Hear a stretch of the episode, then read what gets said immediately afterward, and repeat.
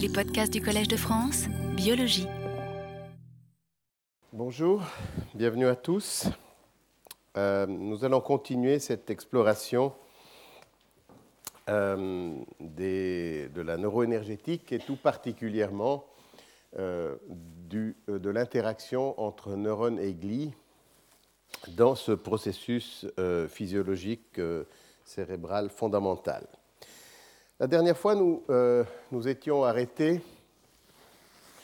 euh, sur un aspect euh, de la neuroénergétique qui est en fait lié à la capacité réductrice des cellules.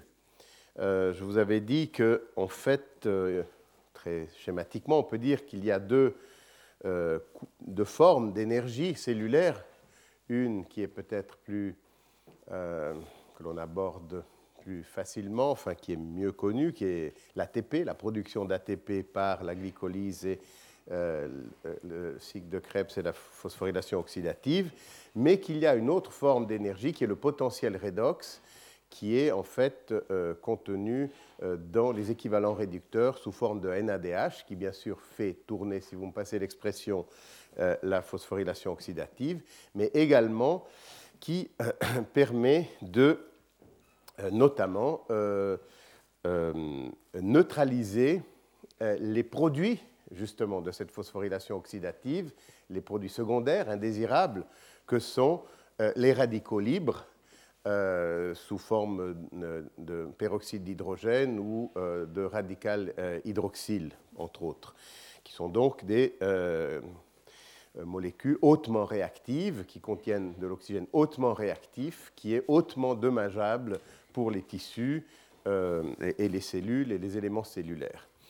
Et j'avais évoqué ce paradoxe qui fait que, enfin, une forme, on peut dire que c'est un paradoxe, qui fait que finalement, les neurones qui ont une activité oxydative très importante, donc qui produisent bien sûr de l'ATP, pour faire face à leurs besoins énergétiques, mais en même temps, ils produisent de fortes quantités de euh, radicaux libres, donc de ces molécules hautement réactives et dangereuses.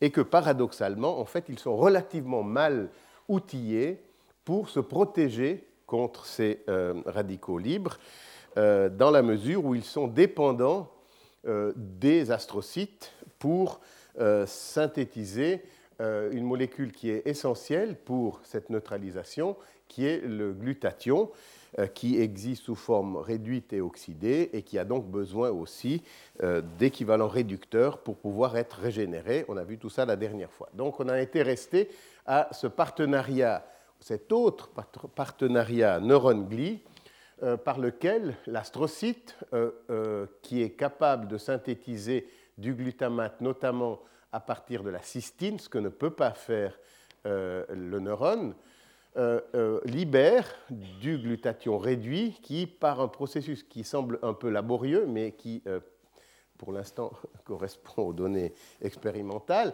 est ensuite clivé par une peptidase et produit ce dipeptide cystéine, pas cystine, mais cystéine glycine, qui fournit les précurseurs pour la synthèse du tripeptide glutathion le troisième élément étant le glutamate synthétisé à partir de la glutamine. Donc vous voyez que l'astrocyte fournit euh, le précurseur, disons tous les précurseurs pour la synthèse de glutathion par, euh, le neurone.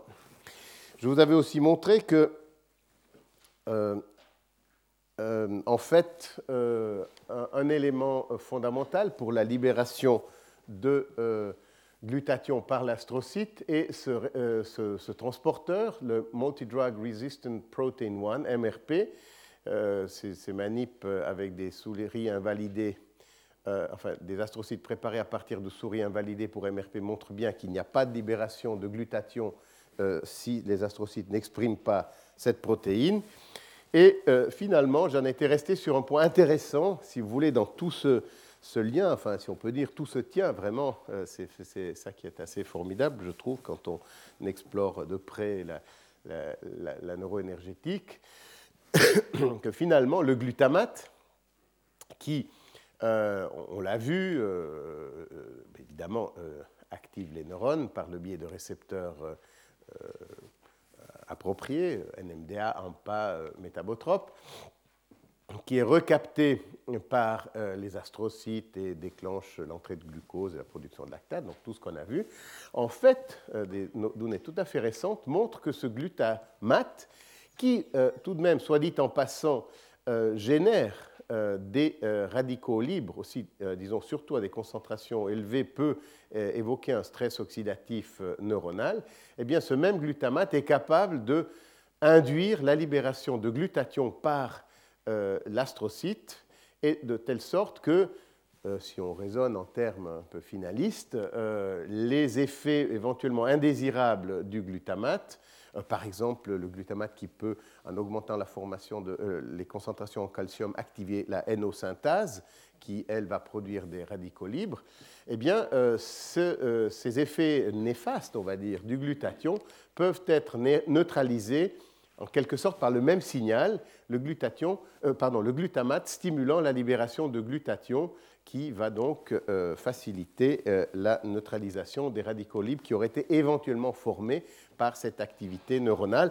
D'ailleurs, euh, il n'a pas besoin simplement de se concentrer, comme je l'ai dit, sur la hénosynthèse. Tout simplement, l'activité euh, neuronale qui va mm, dissiper les gradients électrochimiques va aboutir à des augmentations des besoins énergétiques, on l'a vu à la toute première leçon, et que de toute façon la phosphorylation oxydative va être activée, donc il y aura de toute façon des radicaux libres suite à l'activité neuronale. Donc tout ça, si vous voulez, se tient. Euh, continuons encore un tout petit peu. Là, il y a un autre paradoxe. En fait, c'est vraiment, comment dirais-je, c'est comme un fil d'Ariane qu'on suit et en le suivant, on, découvre à chaque porte quelque chose de nouveau. Vous vous dites, voilà, tout ça est parfait.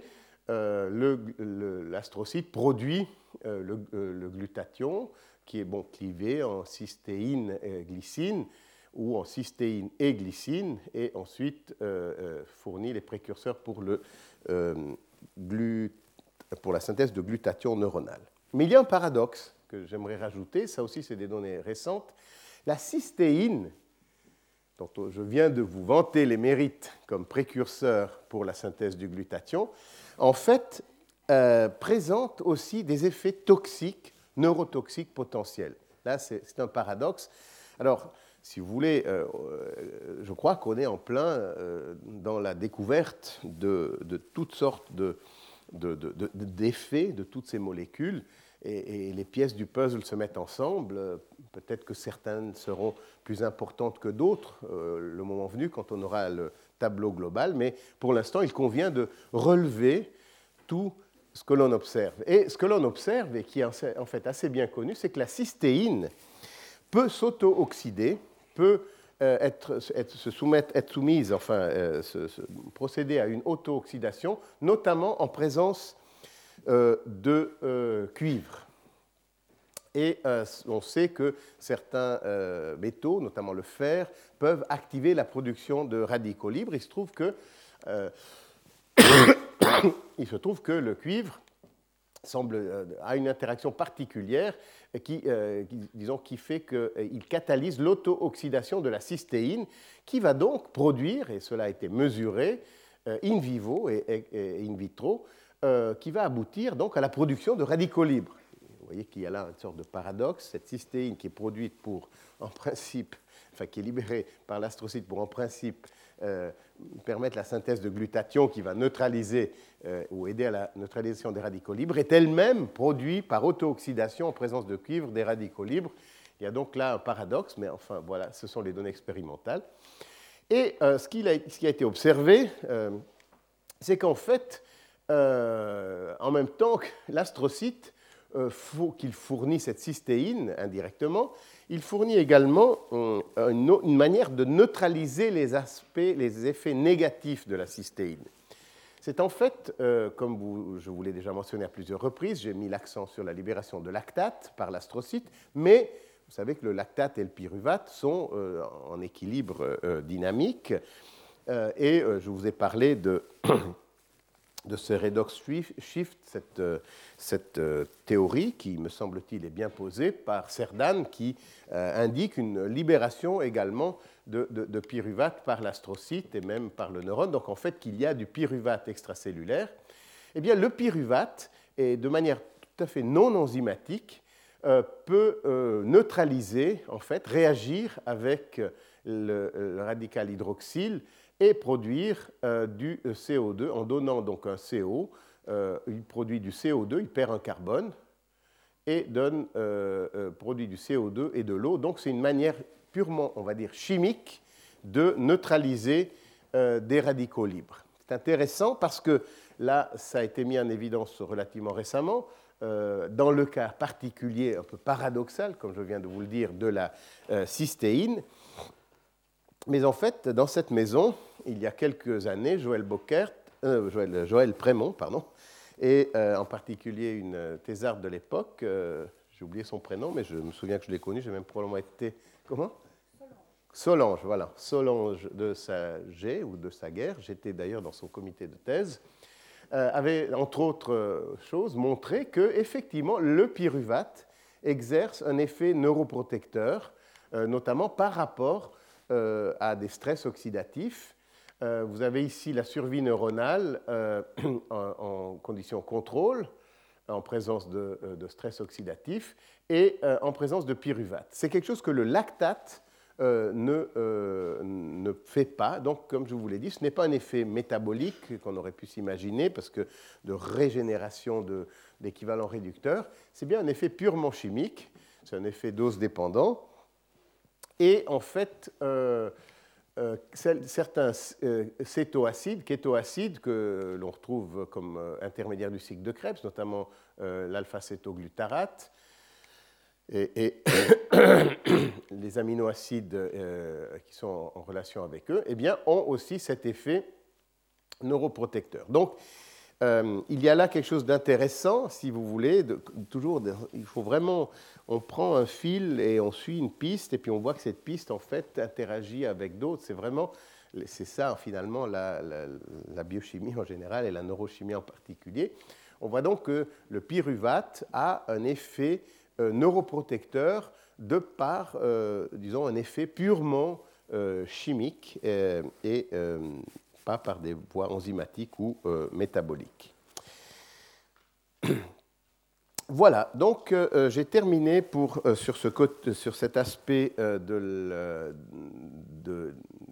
potentiel redox et de son rôle important dans, le, dans la neuroprotection et la protection en particulier du stress oxydatif. J'aimerais maintenant aborder un point qui a été longtemps euh, controversé. Euh, je vous ai dit que finalement, quand on a lancé cette euh, nouvelle, ce nouveau modèle, cette théorie, la navette lactate, astrocyte, lactate, la, la, navette astrocyte neurone lactate, on a évidemment calquer le trait, on va dire, dans le sens que on a euh, présenté les choses un tout petit peu noir ou blanc, c'est-à-dire en disant voilà, le glutamate stimule la glycolyse dans l'astrocyte qui produit du lactate, et ce lactate est oxydé dans les neurones. Et ceci a amené un peu à notre, euh, comme on dirait, euh, dirait le célèbre cycliste, à l'insu de notre plein gré, a amené au fait qu'on on a on a peut-être un peu laissé euh, dire ça, c'est que les astrocytes étaient glycolytiques et les neurones oxydatifs. Comme si quelque chose de très manichéen. Et euh, on, l'a laissé aller parce que, comme je vous ai dit, il fallait quand même modifier les esprits, la, vision des choses. Euh, jusqu'alors, finalement, les astrocytes étaient là sans un rôle vraiment important du point de vue métabolique. Donc on a calqué peut-être le trait. Euh, ce qui, a amené, comme je vous ai dit, à cette vision un peu manichéenne, l'astrocyte glycolytique, comme s'il n'avait pas finalement de cycle de Krebs, de phosphorylation oxydative, euh, euh, ce qui n'est, bon, je le dis là, pas pour m'excuser, mais on n'a jamais dit ça. Et, en fait, ce n'est certainement le cas. Il y a des mitochondries dans les astrocytes, on, va le voir dans un instant. Donc, si vous voulez, c'est vrai que sur ce schéma qui est finalement le schéma Princeps qu'on a proposé, il y avait une mitochondrie ici, et il n'y avait pas de mitochondrie là. Alors évidemment, euh, ça nous a été reproché, ça nous a, on nous a fait des procès d'intention. Voilà, les choses sont corrigées maintenant. Euh, et j'aimerais justement maintenant passer en revue avec vous les évidences qui montrent bien qu'il y a une activité oxydative dans l'astrocyte. simplement, il y a tout de même une question à se poser. Pourquoi, lorsque l'astrocyte capte un excès de glucose suite à la stimulation glutamatergique, ce que je vous ai montré lors des premières leçons, pourquoi ce glucose n'est pas entièrement oxydé? S'il y a des mitochondries, euh, en principe, ce glucose, en présence d'oxygène, devrait être oxydé dans l'astrocyte. Or, visiblement, ce n'est pas le cas. Une partie, en tout cas, une grande partie, probablement 80% de ce ex-glucose en sus n'est pas oxydé, bien qu'il y ait tout ce qu'il faut pour oxyder le, pyruvate, le, produit final de la glycolyse, mais non, il est exporté sous forme de lactate. Donc pourquoi, en fait ça c'est la question euh, toute simple, pourquoi, même s'il y a, et ça c'est des données récentes, un travail très très joli euh, de Lovat et collaborateurs, donc c'est le groupe de Mike Nedergaard, pour ceux qui euh, s'intéressent, à Rochester, qui, a fait un travail vraiment remarquable et qui a entre autres démontré, vous voyez toutes ces, densités ici dans ces lamelles qui sont les lamelles astrocytaires qui entourent les synapses, toutes ces densités ici, ce sont en fait euh, des mitochondries. Euh, et en fait, si vous regardez, enfin, dans cette analyse, euh, il y a en tout cas autant, même si ce n'est plus, de mitochondries dans les astrocytes, dans ces petits processus lamellaires périsynaptiques, que, que, même dans le neuropile en général. Je pense qu'il faut être un peu prudent parce que l'échantillonnage n'est peut-être pas absolument impeccable, mais l'évidence même, c'est qu'il y a des mitochondries dans l'astrocyte. Donc, question qui se pose, pourquoi, euh, lorsque du glucose est capté par l'astrocyte, en tout cas sous l'effet stimulateur du glutamate, pourquoi ce pyruvate n'entre pas tout simplement, comme on l'a vu quand on a fait cette brève révision des bases de la biochimie, euh, pourquoi euh, ne s'associe-t-il pas avec l'acétyl-CoA pour produire du citrate et faire tourner le cycle de Krebs? Visiblement, ce n'est pas le cas, en tout cas euh, qu'une infime partie.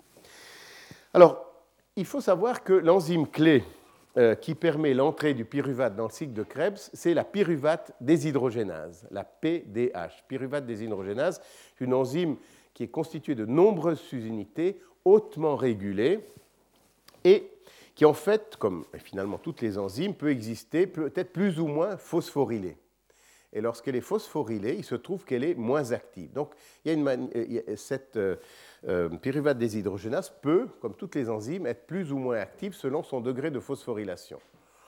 Eh bien, il se trouve que la pyruvate déshydrogénase astrocytaire est hautement phosphorylée. Ce qui veut dire que finalement, et c'est l'interprétation qu'on en a aujourd'hui, et je vous montrerai quelques évidences pour ça, ce qui veut dire que finalement, en conditions basales, on va dire, elle est pratiquement saturée. Et lorsqu'il y a un flux euh, additionnel de glucose et de pyruvate, finalement, cette enzyme est à son Vmax et ne peut pas euh, prendre en charge, si vous voulez, si on passait l'expression, ce pyruvate, qui est donc un équilibre avec du lactate qui va être euh, libéré. Cet équilibre pyruvate-lactate étant essentiel pour régénérer le NAD qui permet à la glycolyse de continuer. Donc, une des hypothèses qui avait été initialement euh, formulée, d'ailleurs par nous, c'était que cette euh, pyruvate déshydrogénase était saturée euh, en conditions basales.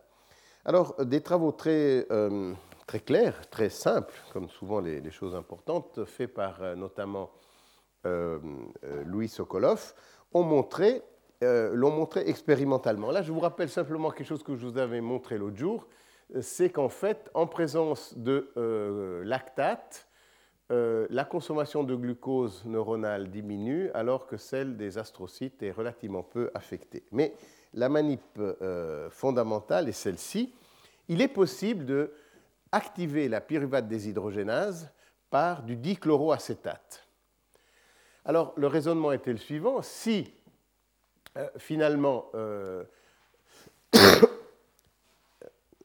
donc je vous, je vous, montrais ici que du point de vue que pour les neurones, euh, il y a, euh, pardon, pour les astrocytes, voilà, c'était ça que je voulais vous montrer, euh, il y a relativement peu d'activité, enfin, l'oxydation du glucose est relativement, elle est là, mais, mais, mais, mais elle n'est pas très affectée par le lactate, alors qu'elle est très affectée par les neurones. Donc, ce qui montre bien que les neurones, bien sûr, ils consomment du glucose, mais en présence de lactate, ils préfèrent le lactate. Alors que finalement, les astrocytes ont, ont, une activité oxydative relativement faible.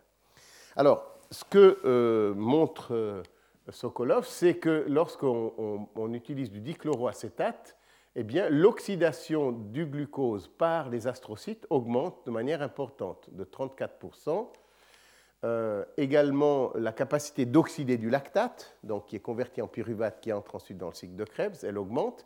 Et tout ça, en miroir, est accompagné par une diminution euh, de la production de lactate. Parce que finalement, si le pyruvate, si on revient ici, en fait, ce qui se passe, c'est qu'en activant la pyruvate déshydrogénase, eh bien, le glucose va euh, pouvoir rentrer via le pyruvate dans le cycle de Krebs. Si on fournit du lactate, ce pyruvate va aussi rentrer dans le cycle de Krebs. Donc, il y aura moins de lactate libéré. à noter que euh, le dichloroacétate a un effet aussi chez les neurones, euh, dans les neurones, mais vous voyez qu'il est beaucoup plus petit, ce qui montre bien que les neurones sont déjà très oxydatifs euh, en conditions euh, basales, alors qu'on peut pousser plus loin l'activité oxydative des, astrocytes.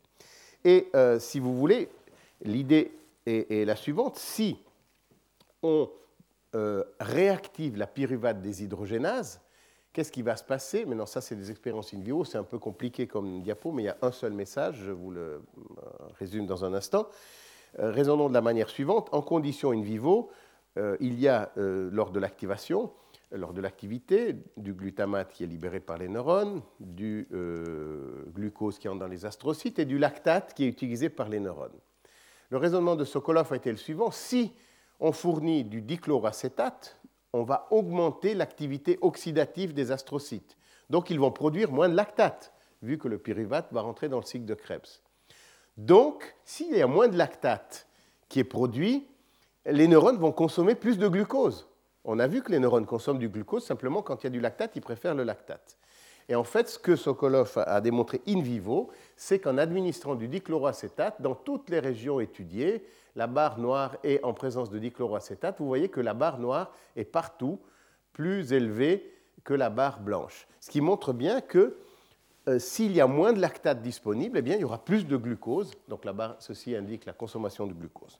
Donc on voit une première explication à ce paradoxe dans l'astrocyte, il y a des mitochondries. Pourquoi n'oxyde-t-il pas entièrement le glucose? La question est simple. La pyruvate déshydrogénase est à son Vmax en conditions basales. Si on arrive à la déphosphoryler par le dichloracétate, eh bien, l'astrocyte augmente sa capacité oxydative. C'est exactement euh, résumé ici. Donc, si on réactive ici, eh bien, le cycle de Krebs va tourner plus vite. Alors, euh, il y a un moyen d'ailleurs de euh, tester, de, mesurer, et ça c'est très important, c'est vraiment un développement, je le reprendrai quand on parlera des conditions pathologiques. Euh, c'est un outil probablement qui va se révéler très utile euh, en clinique, je pense, pour autant qu'il y ait des maladies qui soient liées, et je le pense, à, un dysfonctionnement métabolique astrocytaire. Il y a un substrat métabolique qui est capté uniquement par les astrocytes. En d'autres termes, ce que je veux simplement dire, c'est qu'on peut tester directement l'activité euh, du cycle de Krebs euh, en fournissant un précurseur. Alors vous me direz, on pourrait utiliser du pyruvate. Le problème du pyruvate, c'est qu'il est capté aussi bien par les astrocytes que les neurones. Or, il se trouve que l'acétate, l'acétate est sélectivement capté par les astrocytes. Il y a un très faible captage par les neurones. Ce sont des synaptosomes, il y a, ça c'est le, papier original, il y a des, travaux récents euh, dans les neurones en culture, donc très peu de captage de l'acétate par les neurones, très important captage par les astrocytes, et euh, là vous avez euh, carrément l'analyse cinétique. Donc, si vous voulez, il y a moyen de tester directement l'activité oxydative de l'astrocyte en fournissant euh, de l'acétate, parce que l'acétate, en fait, il va être converti en acétyl-CoA, et euh, si on le marque par un traceur, on va pouvoir suivre, et notamment si on le marque par du C13, donc un isotope stable, on peut faire de la résonance magnétique en spectroscopie et mesurer euh, l'activité oxydative de l'astrocyte, ce qui est tout de même, je veux dire, avec cette complexité et cette interrelation, le fait d'avoir un substrat spécifique pour tester l'activité oxydative est important. Alors là, c'est un des premiers papiers qui a, bien, qui a montré cela, c'est le groupe de Rothman et Schulman à, à Yale. Ils ont utilisé en fait du C13 acétate et ils ont comparé ça au C13 glucose euh, qui, bien sûr, euh, lui, est capté aussi bien par les astrocytes que par les euh, neurones. Et sans rentrer dans les détails, mais vous avez ici un spectre qui montre en fait un pic de glutamine à partir de acétate. Donc la glutamine, vous vous souvenez, c'est le substrat par excellence produit par l'astrocyte à partir du glutamate.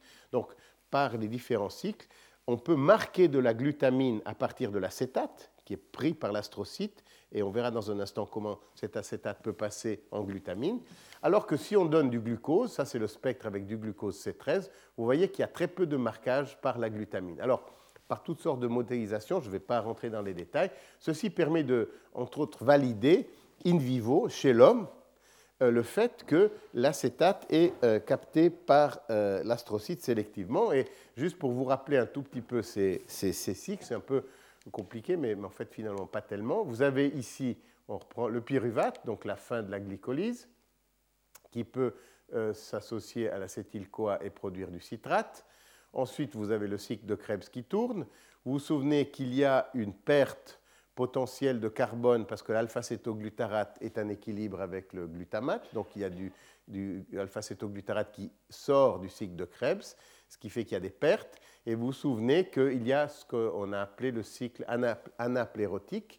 C'est le pyruvate qui, qui peut être transformé en oxaloacétate et régénérer directement les carbones qui ont été perdus au niveau de l'alpha-cétoglutarate, ce qui permet au cycle de Krebs de tourner. Et puis, euh, il y a euh, cet alpha-cétoglutarate, justement, qui est en équilibre avec le glutamate, qui lui-même est en équilibre avec la glutamine. Et donc, vous voyez que si on fournit de l'acétate marqué, notamment C2, cet acétate va, rentrer, va être transformé en acétyl-CoA, et il y aura régulièrement des pertes, et on va retrouver ce carbone en glutamine. Donc, c'est comme ça qu'on peut, finalement, par la modélisation appropriée, retrouver ce pic que je vous ai montré. Donc, tout ça, c'est simplement pour euh, corriger le tir, si vous me permettez. J'ai quand même effectivement mis beaucoup l'accent sur l'activité glycolytique de l'astrocyte. Je pense qu'il est important de dire qu'il y a également une activité oxydative. Il y a des mitochondries, il y a un cycle de Krebs, et qu'en plus, il est possible de le tester quantitativement en utilisant l'acétate comme précurseur. Alors, je vais conclure sur, euh, euh, rapidement sur cette partie euh, concernant l'activité oxydative de l'astrocyte, en décrivant brièvement un travail qui est vraiment excellent. comme je l'ai mentionné tout à l'heure, lorsque j'ai montré ces mitochondries dans les lamelles astrocytaires, c'est le travail de, Lovat, donc de ce groupe de Mike Nedergaard. Ils ont effectué une série de manips vraiment très élégantes. Euh, ils ont en fait utilisé euh, une technique qui permet, en fait, des souris transgéniques qui surexpriment en fait une protéine fluorescente, Green Fluorescent Protein, GFP, qui est sous contrôle du promoteur GFAP. La GFAP, c'est une protéine sélective, certains de vous le savent certainement, du cytosquelette qui est sélectivement exprimée dans les astrocytes. Donc c'est une manière finalement d'avoir une souris euh, qui euh, aura une grande partie d'astrocytes fluorescents. Ce qui veut dire que si on dissocie notamment le, cortex, si on dissocie les cellules et qu'on les récolte euh, par des techniques notamment de, fax, c'est une, manière d'identifier de, des cellules selon leurs propriétés de fluorescence, notamment, ou toutes sortes de marqueurs, eh bien, on peut enrichir, on peut sélectivement constituer une population d'astrocytes. Parce que c'est clair, quand on étudie le cerveau euh, tel quel, évidemment, euh, dans les tranches, par exemple, euh, si on fait de la biochimie sur tranches, eh bien, on ne sait pas si ce que l'on voit se passe dans l'astrocyte ou dans les neurones. Donc là, avec cette technique, cette technique il est possible de sélectivement constituer une, pour purifier, on va dire, une population euh, d'astrocytes. Et ce que ce groupe a, fait ensuite, il a étudié par des, on appelle ça des DNA arrays, c'est-à-dire c'est une, manière de pouvoir analyser les messagers exprimés euh, dans une cellule, dans un type cellulaire, enfin dans un ensemble de cellules, et de voir donc le profil d'expression de gènes, pour simplifier, de spécifiques des astrocytes. Et ils ont évidemment focalisé ça sur les aspects métaboliques. Et ce qu'ils ont vu, déjà la première observation intéressante, là il y a disons, une, analyse euh, quantitative, relative en fait, de euh, l'expression enfin des gènes qui sont exprimés dans les astrocytes. Donc on a se met dans cette préparation hautement purifiée, et ce qui est regardé, c'est l'expression, le profil d'expression de gènes. Et en fait, ce que l'on voit, ce qui n'est pas étonnant, c'est que 35% des gènes exprimés par l'astrocyte sont des gènes qui ont à voir avec le métabolisme cellulaire. il y en a qui ont euh, à voir avec euh, le développement et euh, une bonne partie aussi pour les phénomènes de transport. Et vous voyez que tout ça, rend compte de 55 à 60% des gènes. Ça, c'est une première observation assez comme ça, générique. Mais ce qui est intéressant, c'est qu'ils ont justement repris euh, le niveau d'expression des gènes. Vous reconnaissez ici euh, la glycolyse. On part du glucose, on arrive euh, au pyruvate lactate à travers toutes les, échelles, les, étapes. Et pour faciliter, ils ont comparé les niveaux d'expression de ces gènes dans les astrocytes et dans les neurones qu'ils ont purifiés par des techniques analogues. Donc ils avaient la possibilité de voir quel était finalement le profil métabolique euh, en termes d'expression de gènes de l'astrocyte et du neurone. Et euh, comme la clé, euh, de, le code est ici, ce qui est en rouge, c'est que ce sont des gènes qui sont beaucoup plus exprimés dans les astrocytes, ce qui est en orange qui sont plus exprimés dans les astrocytes, en jaune pas de différence, en vert plus dans les neurones et en bleu encore plus dans les neurones. Alors ce que vous voyez, c'est qu'essentiellement, pour ce qui est des gènes de la glycolyse, ils sont euh, pas mal euh, entre le rouge et l'orange, ce qui ne nous surprend pas. Il y a donc une activité euh, tout de même glycolytique importante au niveau de, de l'astrocyte. Et j'aimerais juste attirer votre attention sur quelque chose que nous avions démontré il y a une dizaine d'années par immunohistochimie. C'est les deux isoformes de euh, la lactate déshydrogénase, qui est l'enzyme qui euh, contrôle, en partie en tout cas, les échanges entre pyruvate et lactate. Et vous vous souvenez qu'il y a une forme, la LDH2, nous, nous l'appelions la, la 5, ou d'autres l'appellent aussi la 5, qui est plus exprimée dans les tissus comme le muscle qui produisent du lactate. Et il se trouve que nous avions montré qu'elle était plus exprimée dans les euh, astrocytes, c'est la LDH5. Vous voyez que ça marquait très bien les astrocytes, et c'était les seules cellules qui étaient marquées, alors que la LDH1 est euh, exprimée euh, dans des tissus comme le cœur, qui consomment du lactate, et nous avions montré que effectivement, elle est plus exprimée, elle est considérablement plus exprimée dans les neurones que les astrocytes. Donc, on retrouve ici, au niveau de l'expression des gènes, euh, une image, qui, n'est pas, enfin, c'est plutôt rassurant, euh, de ce que nous avions montré au niveau de la protéine. Donc, tout ça pour dire simplement que euh, cette analyse hautement spécifique, vu qu'elle est faite sur une population purifiée à partir d'animaux adultes, donc il n'y a pas d'artefacts de culture possible, c'est vraiment l'état des cellules in situ il y a euh, des gènes euh, glycolytiques qui sont hautement exprimés euh, dans les astrocytes. Mais il se trouve que, oui, et encore un dernier point, pour valider la, disons, cette observation, cette observation d'expression de gènes par des données fonctionnelles, ce qu'ils ont pu montrer, c'est tout simple. Ils ont simplement regardé si on donne comme précurseur du glucose aux astrocytes, qu'est-ce qui ressort Et il voit qu'en en fait, il y a beaucoup de lactate qui est produit, ce que nous savions déjà, mais en fait, si vous voulez, ça a été fait sur des cellules euh, fraîchement isolées, donc correspondant à l'état in situ. Alors, ils ont fait la même analyse, bien sûr, pour les gènes euh, du cycle de Krebs, et ce que vous voyez, c'est qu'il y a pas mal de rouge aussi et pas mal d'orange aussi, ce qui montre bien que il y a certainement une forte expression de gènes de, pour le cycle de Krebs et l'activité oxydative. Donc, je crois, tout ce que je voulais faire aujourd'hui, parce que je pensais qu'il fallait quand même, euh, je ne dis pas corriger le tir, mais compléter le tableau, j'ai beaucoup mis l'accent sur le profil glycolytique des astrocytes. Ce qu'il faut réaliser, c'est que les astrocytes ont aussi une capacité euh, oxydative. Et euh, j'aimerais juste, alors là, on en a déjà assez parlé, je ne vais pas m'étendre, vous retrouvez tous les intermédiaires du cycle de Krebs avec ce fameux alpha-cétoglutarate qui est un équilibre avec le glutamate. Vous avez ici euh, l'enzyme euh, qui est euh, la glutamate déshydrogénase ou l'aminotransférase, selon du côté où on se pose, donc qui, régit cet équilibre.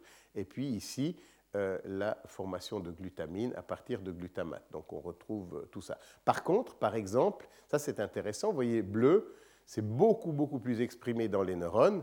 C'est la GAD, la glutamique acide décarboxylase, donc la décarboxylase du glutamate, qui est l'enzyme essentielle pour la synthèse de GABA, le neurotransmetteur inhibiteur. Et en fait, elle n'est pratiquement exprimée que dans les neurones GABAergiques, les neurones qui... Euh, donc c'est vraiment la voie de synthèse du GABA, du neurotransmetteur inhibiteur, et euh, en fait, on, trouve très peu exprimé cette enzyme euh, dans les astrocytes. Juste un tout petit point là autour pour conclure cette incursion un peu en profondeur dans les voies métaboliques spécifiques au type cellulaire, on retrouve ici également pyruvate oxaloacétate, c'est cette enzyme-là, c'est la pyruvate carboxylase qui permet, donc c'est cette voie anaplérotique, qui permet de reconstituer les carbones dans le cycle de Krebs, parce que suite à la perte ici Évidemment, pour que le cycle tourne, il faut euh, refournir en, oxaloacétate. Et puis vous avez ici une autre voie dont je ne vous ai pas encore parlé, mais qui est une voie très importante. Il y a aussi une possibilité d'entrée du pyruvate euh, à ce niveau-là, au niveau de, euh, du malate, donc avant l'oxaloacétate, c'est ce qu'on appelle la voie de l'enzyme malique, qui est une voie intéressante parce que en fait, elle permet, elle contribue au maintien de, euh, du potentiel redox, vous voyez qu'il y a ici équilibre entre NADP et NADPH. Donc cette voie de l'enzyme malique, euh, il faut simplement avoir à l'esprit que euh, le pyruvate peut aussi, bien sûr, fournir des carbones par ce biais-là, mais aussi fournir des équivalents réducteurs. Et elle est donc importante dans ce grand tableau que j'essaye de vous brosser au niveau de euh, non seulement de la production d'ATP, mais également de, euh, du maintien de l'équilibre euh, redox. Bien. Alors maintenant, un dernier mot sur une observation que je trouve très intéressante parce que finalement, j'ai beaucoup insisté, c'est le moins qu'on puisse dire, sur le rôle du, de l'astrocyte dans la fourniture d'énergie euh, aux neurones par tous ces cycles que je vous ai décrits, l'énergie sous toutes ses formes d'ailleurs. Mais il y a une observation qui a été faite récemment, euh, euh,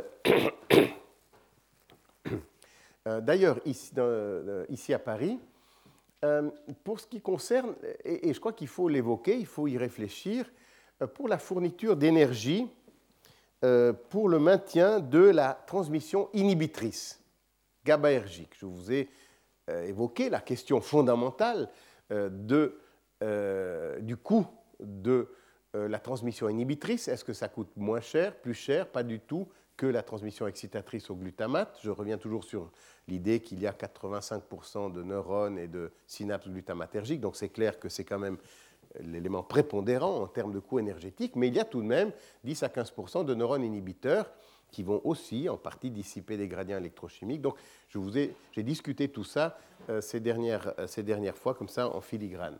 Et euh, je vous ai proposé différentes possibilités par lesquelles de l'énergie pourrait être fournie aux neurones GABAergiques. Mais en fait, il y a une observation très intéressante qui montre qu'une enzyme de la glycolyse, la glycéraldéhyde 3-phosphate déshydrogénase, la GAPDH, est en fait, euh, qui est donc une enzyme clé de la glycolyse est associé à, au récepteur, à une sous-unité du récepteur GABA. Vous avez ici des colocalisations, donc c'est des travaux de Lachet et, et, collaborateurs. Vous avez ici la sous-unité alpha 1 euh, du récepteur au GABA-A et euh, l'expression de cette enzyme, la GAPDH, glycéraldéhyde 3-phosphate déshydrogénase. Et en fait, vous voyez qu'il y a un fort degré de colocalisation. Et qu'est-ce que ça, voudrait dire Alors, euh, je résume rapidement le, le, travail. Mais en fait, ce que ces, ces chercheurs ont, ont montré, c'est qu'en fait, cette GAPDH a une double fonction. Elle a une fonction d'enzyme de la glycolyse, donc pour la fourniture d'énergie, mais en même temps, elle a une fonction de phosphorylation de la sous-unité alpha 1 du euh, récepteur GABA. Donc une double fonction. Et ce qui est intéressant, c'est que c'est une double fonction, mais coordonnée. Parce que pour phosphoryler une enzyme, il faut de l'ATP.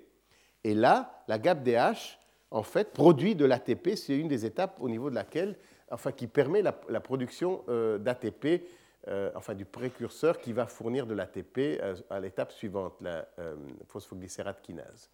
Donc c'est intéressant parce que la, même molécule va permettre de fournir de l'ATP et en même temps d'utiliser cet ATP pour phosphoryler une sous-unité du récepteur GABA. Et tout ça a une implication fonctionnelle parce qu'en fait, vous voyez que ce récepteur désensibilise, vous avez ici le courant, et si on maintient l'activation GABAergique, eh bien, on voit qu'il y a ce qu'on appelle un rundown, une perte d'efficacité de ce, de ce, récepteur, en présence soit de, euh, de glycéraldéhyde 3-phosphate, soit de NADH et de GAPDH, eh bien, il n'y a pas de rundown, le courant médié par ce récepteur est maintenu. Donc, visiblement, euh, cette étape enzymatique qui fournit de l'énergie et phosphoryle le canal est très importante pour le maintien de la euh, transmission GABAergique. Donc on voit là qu'il y a en tout cas une voie additionnelle possible pour la fourniture d'énergie pour le maintien de l'activité inhibitrice. Bien, j'aimerais maintenant aborder quelque chose euh, de nouveau, après avoir fait ce tour extensif des différents euh, cycles, j'aimerais aborder euh, un aspect qui caractérise euh, le métabolisme astrocytaire, et c'est ceci. Vous voyez des tas de petits grains noirs.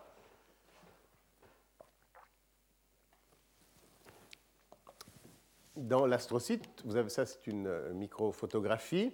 vous reconnaissez ici, en fait, un pied astrocytaire donc ces processus astrocytaires qui recouvrent les capillaires, le capillaire étant ici, vous avez la cellule endothéliale ici, et puis vous avez ici le neuropile, c'est-à-dire avec des, euh, profils présynaptiques, postsynaptiques, des mitochondries, etc. Et puis ce que vous voyez ici, ce sont ces grains euh, denses, électrons denses, euh, qui en fait correspondent à des grains de glycogène.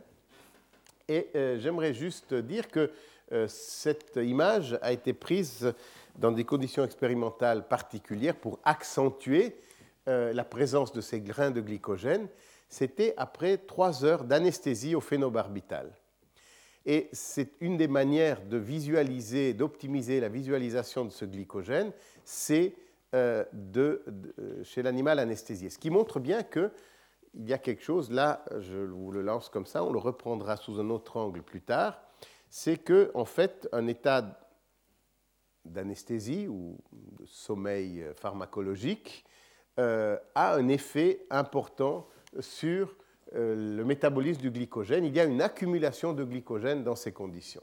Mais en fait, ce que ce diagramme, cette diapositive veut essentiellement montrer, c'est que au niveau du système nerveux central, presque tout le glycogène est stocké dans les astrocytes il n'y a pratiquement pas de neurones qui euh, contiennent de glycogène. Il y a quelques gros neurones dans le tronc cérébral qui contiennent un peu de glycogène.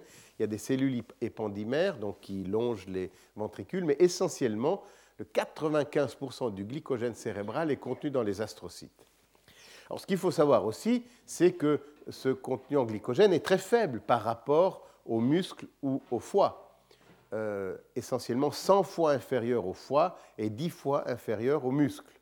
Donc c'est clair que euh, le cerveau n'est pas un organe de stockage du glycogène, sauf d'ailleurs dans certaines pathologies, les euh, glycogénoses, la maladie de McArdle, la maladie de Pompe, où il y a des, déficits mentaux dus à, entre autres, enfin, qui s'accompagnent d'accumulation de glycogène dans les astrocytes et les neurones. Donc, euh, en conditions normales, il y a peu de glycogène dans le cerveau et il est exclusivement astrocytaire. Mais ce qu'il faut euh, savoir, et c'est une des choses, et ça, ça, me, ça, ne me rajeunit pas, parce que euh, c'est un de mes premiers travaux, il y a bientôt 25 ans, lorsque j'étais doctorant. J'avais mis en évidence en fait euh, des mécanismes de régulation euh, des niveaux de glycogène euh, au niveau cérébral. Et en fait, une, des conclusions de, cet article, on avait montré qu'un peptide, le VIP, Vasoactive Intestinal Peptide, j'en parlerai plus en détail dans un moment, et la noradrénaline, norépinéphrine en américain, stimulait la glycogénolyse. Qu'est-ce que ça veut dire la glycogénolyse? Ça veut dire que, en fait, euh, à partir du glycogène, sous l'effet de second messager qui est la MP cyclique, des euh, unités glycosiles sont libérées. Et donc, en fait, c'est une manière de mobiliser de l'énergie qui était stockée sous forme de glycogène. Donc, ce qu'on avait montré, c'est que euh, deux, en tout cas deux neurotransmetteurs, le VIP et la noradrénaline, donc des molécules, des neurotransmetteurs contenus dans des neurones, pouvaient stimuler la mobilisation d'énergie. On avait proposé qu'en fait, ces euh, deux neurotransmetteurs, le VIP et la noradrénaline, qui sont en fait au niveau périphérique des hormones. Le VIP est contenu dans des euh, cellules endocriniennes à la périphérie et des, ou neuroendocriniennes, ont en fait aussi des effets glycogénolytiques dans les tissus périphériques. Et euh, on avait proposé à l'époque qu'en fait, il y aurait certaines substances qui ont des rôles de type hormonal, endocrinien dans les, dans des euh, tissus périphériques, pourrait jouer des fonctions homéostatiques semblables au niveau cellulaire, au niveau du système nerveux, mais bien sûr avec une grande précision spatiale et temporelle euh, qui est donc inhérente à la neurotransmission, c'est-à-dire qu'ils sont libérés lorsque euh, des, des neurones sont actifs. Donc l'idée c'était que peut-être au niveau du système nerveux, il y aurait euh, une sorte de système endocrinien endogène, endocérébral, qui modulerait la, disponibilité de substrats énergétiques. Et donc, ce que l'on avait montré, c'est que le VIP stimulait la glycogénolyse, donc la mobilisation de, glycogène. Et euh, ce qui était intéressant, c'est qu'en même temps qu'on avait observé et décrit ce phénomène biochimique, on avait étudié la structure, la morphologie des neurones à VIP. Et vous avez ici une coupe frontale de cortex cérébral de rat, et vous voyez que ces neurones euh, sont très particuliers. Là, vous avez le schéma, mais si vous regardez les données originales, vous voyez que ces cellules ont un corps cellulaire ovoïde, un processus qui monte vers la pimère avec une certaine arborisation dans la couche 1, et puis euh, un autre processus qui euh, procède vers les couches profondes du cortex. Donc, si vous voulez, des cellules bipolaires, radiales.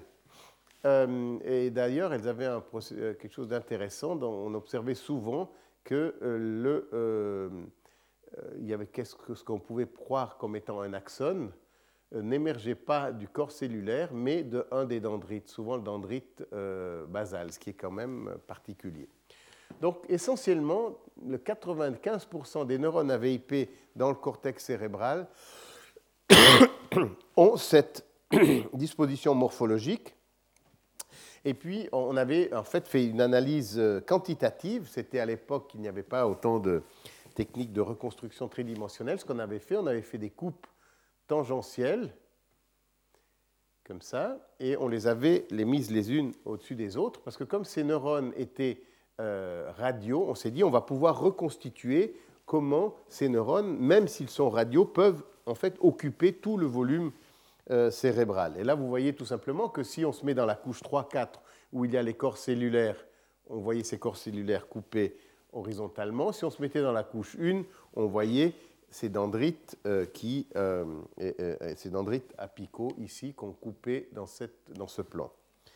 Alors, euh, comme je vous ai dit, on a finalement reconstitué en trois dimensions euh, sur toute l'étendue corticale, ou en tout cas sur les 600 premiers euh, microns de l'épaisseur corticale, la disposition de tous ces corps cellulaires AVIP. Et en fait, si on, met cette, on fait une analyse quantitative de la densité de ces corps cellulaires par rapport à l'arborisation dans les couches superficielles, euh, sans rentrer dans les détails, mais ce que vous voyez, c'est qu'en fait, euh, essentiellement, il y a, disons, la, surface ou le volume qui aurait, euh, n'aurait pas de cellules AVIP à un diamètre, ce serait un cylindre de 60 à 90 microns, et qu'en fait, l'arborisation de ces cellules fait à peu près 60 à 100 microns. Donc ça veut dire tout simplement que ces neurones AVIP définissent des euh, colonnes de cortex cérébral. Vous avez ici ce neurone AVIP euh, radial, bipolaire, avec cette arborisation dans les couches superficielles et un tout petit peu dans les couches profondes. Et que donc, on peut dire que tout le cortex est entre guillemets couvert, ou disons que les neurones AVIP couvrent toute l'étendue de l'écorce cérébrale. Et euh, sur, sur la base de l'action biochimique, qui était la glycogénolyse, on s'était dit, eh bien, ces neurones sont idéalement positionnés pour pouvoir mobiliser du glycogène, donc de l'énergie, à l'intérieur de colonnes de cortex cérébral. Et ce que l'on a euh, su ensuite, euh, c'est qu'en fait, c'est des travaux d'autres, de, Peters notamment, c'est que ces neurones AVIP reçoivent euh, des afférences, ils sont activés par notamment des afférences soit qui proviennent du thalamus, soit d'autres régions corticales. Donc en d'autres termes, chaque fois qu'un volume de cortex est activé par des stimulations périphériques ou par des connexions d'association entre les différentes aires corticales, les neurones AVIP vont être activés. Donc quand il y a un, message d'activation qui arrive dans une région corticale, du VIP va être libéré et ceci va aboutir à la mobilisation d'énergie à partir d'astrocytes. Euh, c'est intéressant de noter que on avait, si vous voulez, contrasté cet effet du VIP extrêmement radial, limité dans des volumes corticaux hautement spécifiques, à l'effet de la glycogénolyse induite par la noradrénaline que j'ai représenté ici, ces fibres noradrénergiques. Pourquoi?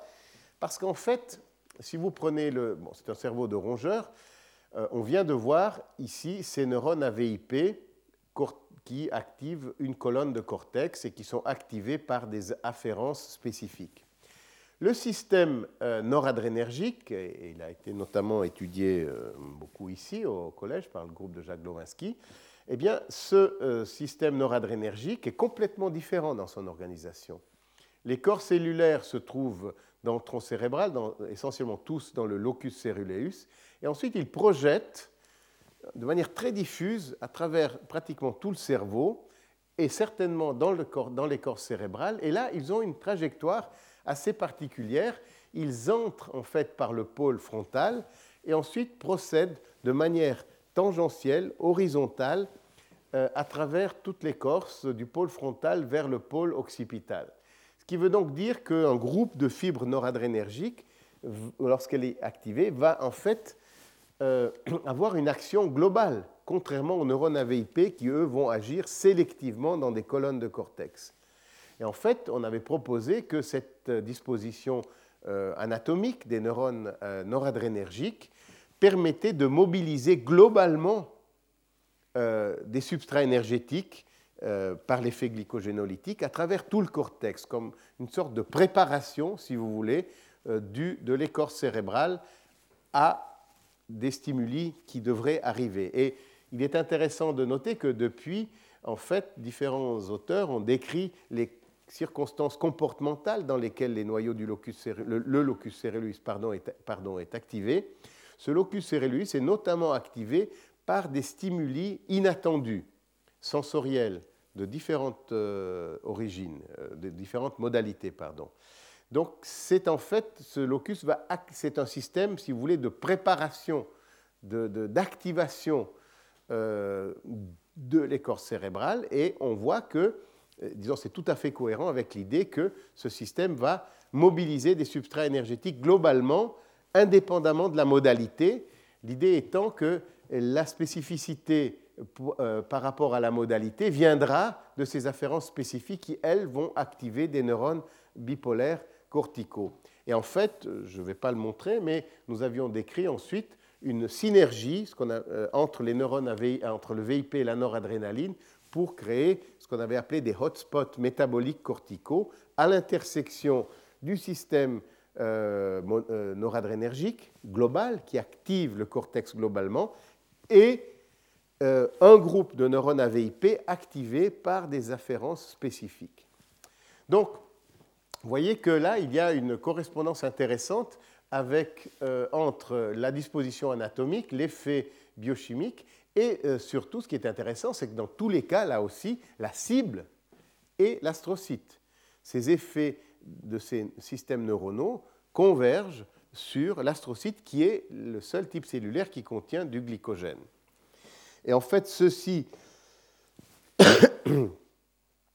euh, et euh, je vais revenir là-dessus la prochaine fois, qu'on arrive au bout, mais euh, juste pour vous laisser avec l'idée que ceci n'est pas seulement correspondant à, un modèle ou des observations in vitro, mais le groupe de, de Ray Swanson notamment a montré quelques années après que en utilisant une technique qui est une euh, modification de la technique du 2-déoxyglucose radioactif, c'est donc c'est la radioautographie, on regarde l'accumulation, dans ce cas, de glycogène, de grains de glycogène par radioautographie.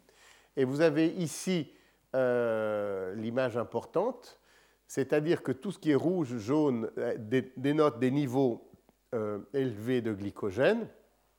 Euh, en tout cas de radioactivité associée au glycogène, développée par radioautographie. Et euh, là où c'est bleu, ce sont des niveaux euh, inférieurs. Donc il y a moins de glycogène.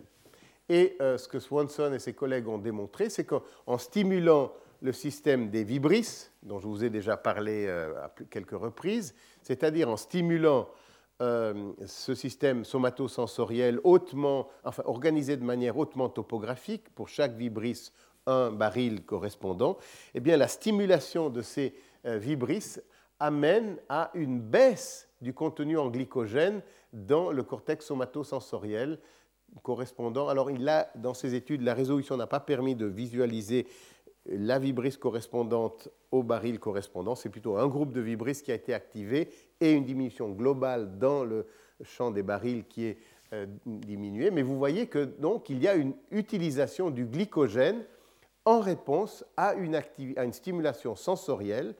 Et là, c'est comme le glycogène est, seulement astrocytaire, on voit vraiment, c'est une, évidence, une manifestation très claire de cette interaction métabolique neurone-gly, la mobilisation de glycogène à partir d'astrocytes lors de l'activation somatosensorielle. Donc euh, voilà pour cette introduction sur le glycogène et euh, je continuerai euh, mardi prochain. Voilà. Retrouvez tous les podcasts du Collège de France sur www.collège-de-france.fr.